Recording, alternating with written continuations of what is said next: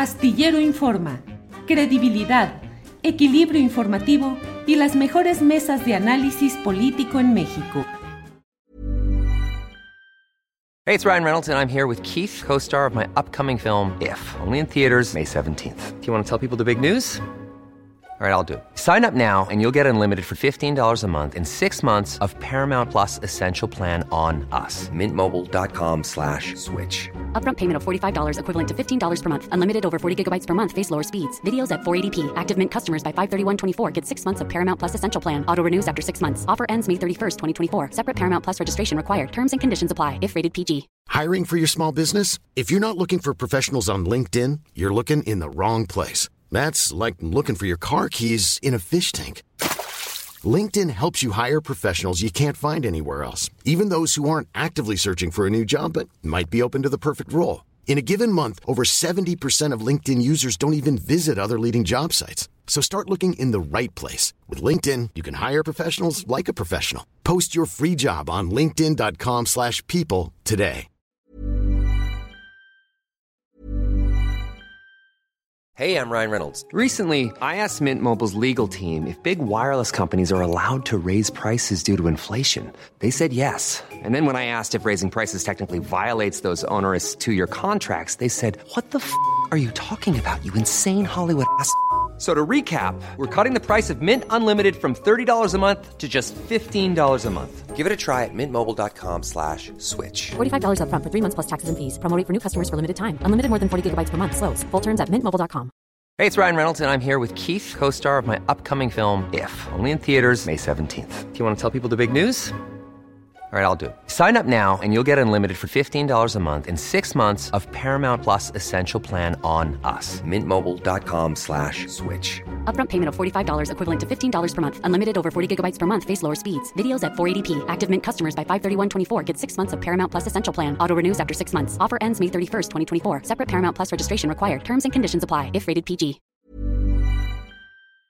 Y ahora vamos a conversar con, con Mario Campa, que es un economista y, y es un politólogo, exper, experto en, en, finanzas internacionales, y que eh, me, llamó la, la, atención ahora que hemos estado viendo eh, pues estos saltos, ¿no? Ya, ya de pronto pues ya todo, ya se está formando toda una corriente tricolor, una tendencia tricolor adentro de la 4T con el salto de, de, de Rubiel Ávila, de eh, Adrián Rubalcaba y de Alejandro Murat, que andan pues en, la, en, el reclutamiento de priistas de todo el país para tratar de pasarse a la 4T, eh, eh, tener candidaturas en la 4T y obviamente tener, eh, alcanzar algún tipo de influencia en, en, el devenir de este movimiento. Y, y, Mario, Campa hizo una, una crítica que me interesó. Déjame darte la bienvenida, Mario Campa. Hola, Temoris, un gusto saludarte. Eh, pues para empezar, eh, grato verte sano y salvo, ¿no? El trabajo que has hecho, pues eh, es impresionante, ¿no? Y por supuesto, encomiable. Y, y bueno, también, además de eso, pues saludarte aquí en este espacio y por supuesto a Julio a la distancia, ¿no? Un enorme gusto. Así es. Gracias, gracias, Mario. Pues ya aquí estamos en una pieza. Este, oye, Mario, a ver, este tweet, permíteme leer el tweet que, pusiste pre, pre, precisamente eh, en esta semana en la, que, se da todo este movimiento, que ya vemos a, a Adrián Rubalcaba compartiendo con, con Clara Brugada y con Claudia Sheinbaum, eh, pusiste, si la clase política salta de un partido a otro sin mayor pudor, preocupa la desnutrición ideológica entre partidos y también que muchos sigan viendo al Estado como agencia de colocación y de rápido ascenso social. Uh -huh. eh, pero, ¿qué, qué, hay, qué, hay, ¿qué, hay, nuevo en esto? O sea, siempre eh, estaba viendo eh, un, unas, eh, un reportero de, del diario Milenio, hizo pues un análisis de toda la gente que en este sexenio empezó en un partido en el Senado, empezaron como senadores de un partido y luego de pronto se hizo todo un chapulineo, brincando de partido en partido, siempre eh, pues en búsqueda, en, búsqueda de, del hueso, en búsqueda de la candidatura, en búsqueda de, de, mejores oportunidades, como tú dices, de, de ascenso social. Este, eh, ¿qué, ¿Qué tanto de esto es nuevo? ¿Lo estamos viendo más? Pero sí, sí creo en, en, conversaciones que he tenido recientemente con, con, personas involucradas en la política europea. Bueno, allá los partidos políticos, las, las familias están vinculadas a partidos políticos. Hay, eh, hay un tema de ideología y aunque, bueno, aunque uno no esté muy de acuerdo con el, con el partido, se mantiene porque representa la, la, la ideología que uno tiene o puede salirse, pero, pero, pero siempre dentro de su ámbito ideológico. O sea, uno no salta de la extrema izquierda a la extrema derecha o, o, algo así. ¿Qué es lo que pasa en México? Bueno, sí, yo empezaría por decir eso, ¿no? O retomar parte de lo que comentas.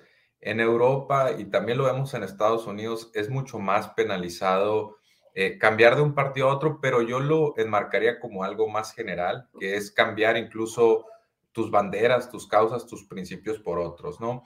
Eh, es, es, muy común, por ejemplo, en las campañas de Estados Unidos, para quienes la sigan, eh, sacar spots de los candidatos contradiciéndose en algún tema, ¿no? Que hace incluso 20, 25 años dijeron que no estaban o que estaban en contra de la guerra y ahora la votaron a favor en la última legislatura, ¿no? Eso es muy común en las campañas de Estados Unidos y la verdad es que sí tiene mucho efecto, sí desgasta a los candidatos.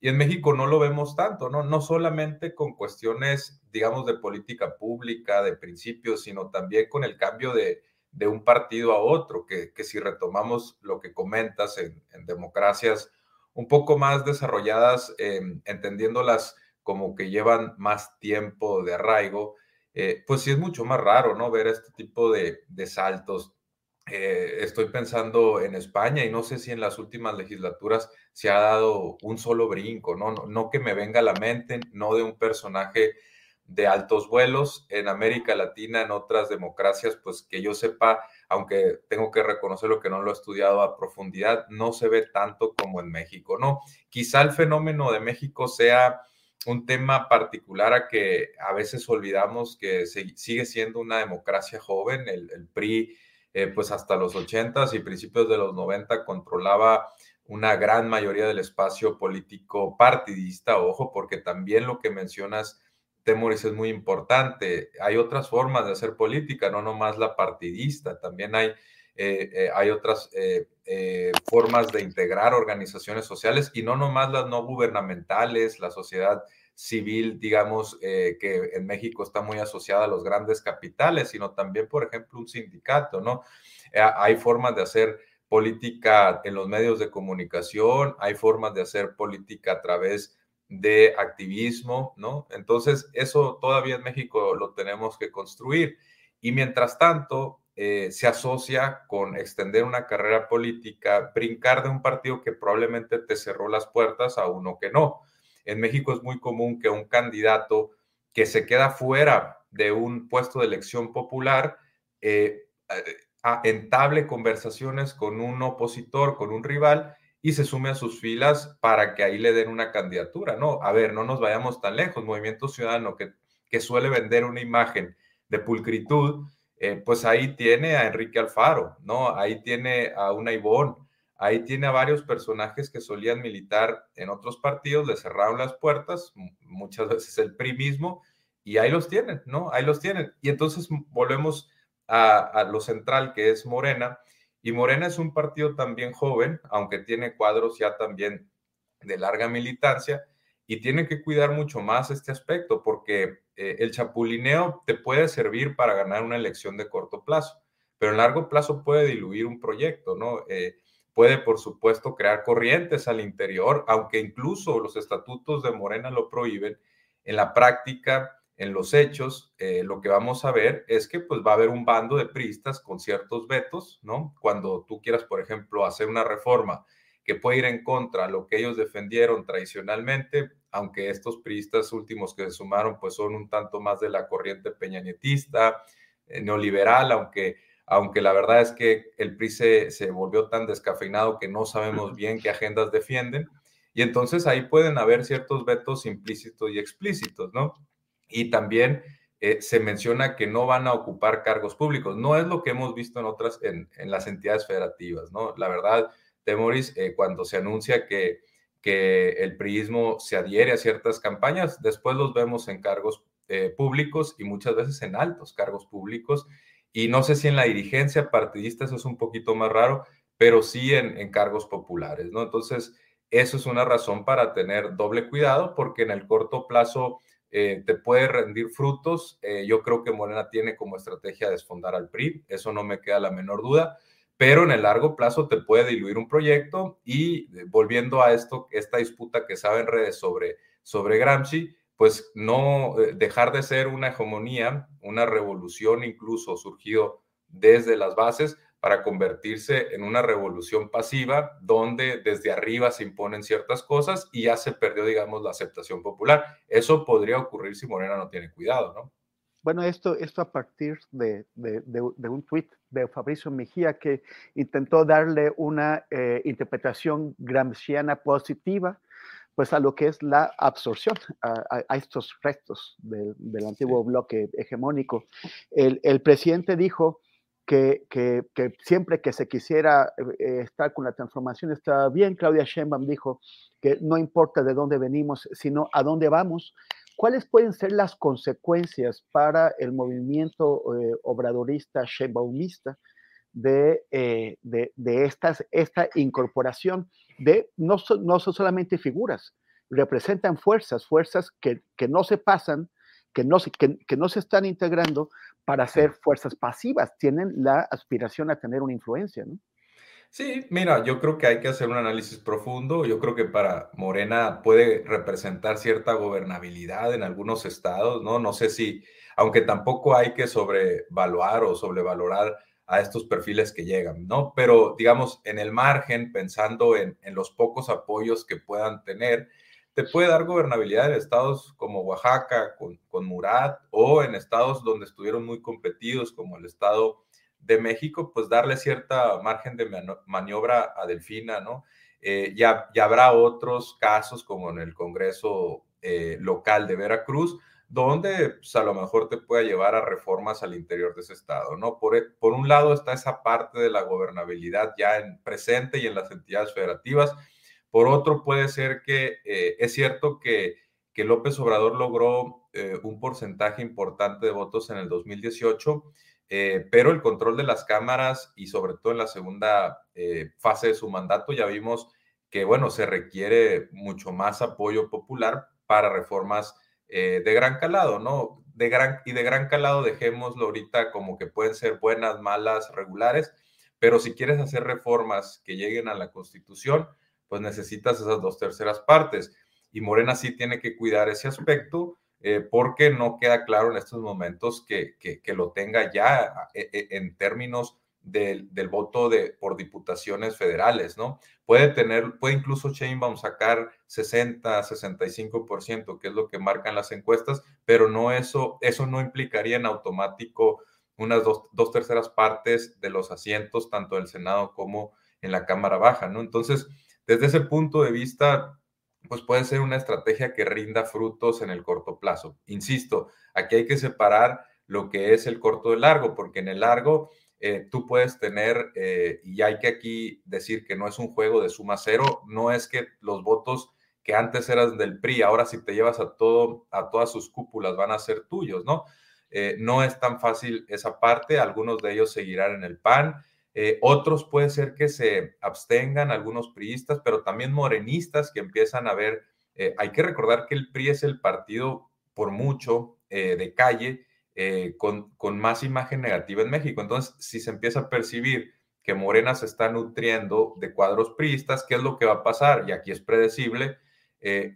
por ejemplo, un movimiento ciudadano, o puede ser que otras fuerzas políticas en el futuro, una ultraderecha, por ejemplo, articule un discurso contra la casta, contra la vieja política, que ellos son encuadres que estamos viendo en México y en el extranjero, y le empiecen a decir a Morena, pues tú eres la continuación del PRI o tú eres algo similar al PRI. Entonces yo desde el punto de vista estrictamente estratégico, te diría, pues cuidado con eso, no, no está en tu interés verte como un partido ya envejecido, un partido donde no hubo renovación de cuadros, un partido que cooptó.